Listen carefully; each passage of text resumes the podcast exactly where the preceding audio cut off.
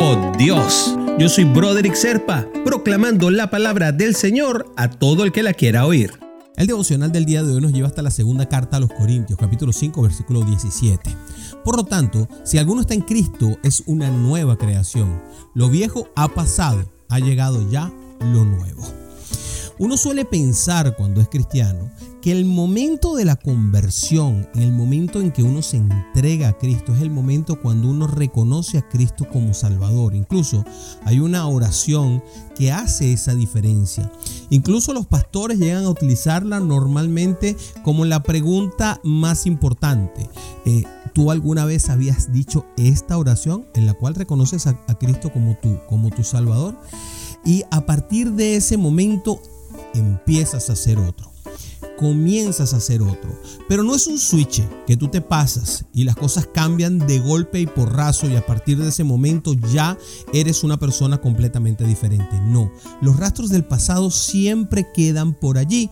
La vida en el mundo siempre está a nuestro alrededor.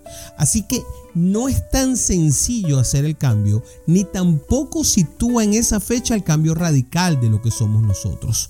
Ahora, si uno entiende que a partir del momento en que reconoce a Cristo como su Salvador, entonces se convierte en una nueva criatura, entonces todos esos pasos que vamos a dar a partir de ese momento van hacia la dirección correcta.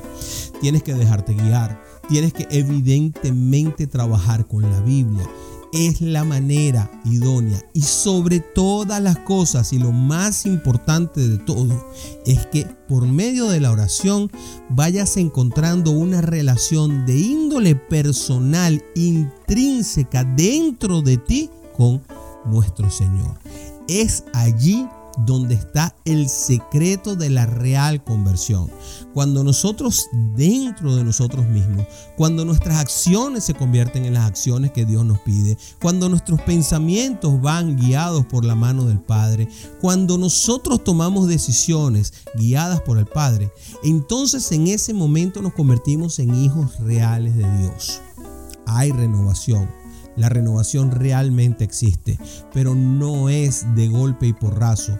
Es un proceso de renovación que, por cierto, según lo entiendo yo, no termina nunca, porque nunca llegamos a ser Cristo pero sí podemos llegar al punto en donde se convierta en parte de nuestro ser las buenas nuevas que nos trae el Evangelio, que nos trajo Jesucristo.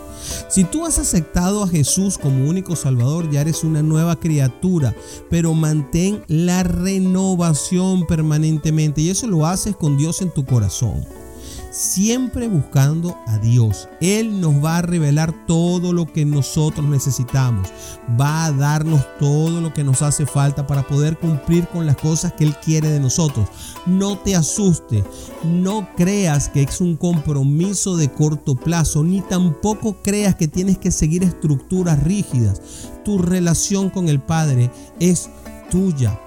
Vívela, disfrútala, porque no hay un fin porque precisamente la promesa de nuestro Padre es la vida eterna y lo importante no es la llegada, en este caso es el camino de irnos convirtiendo en un auténtico y vivencial Hijo de Dios. Vaya que me gustó a mí este devocional del día de hoy. Oramos.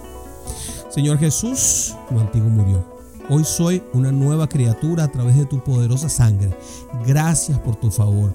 Quiero vivir cada una de las promesas que has reservado para mí. Ayúdame a vivir este delicioso camino de vivir en tu vida, en tu camino. Padre, te lo pido en el nombre de Jesús. Amén, amén y amén.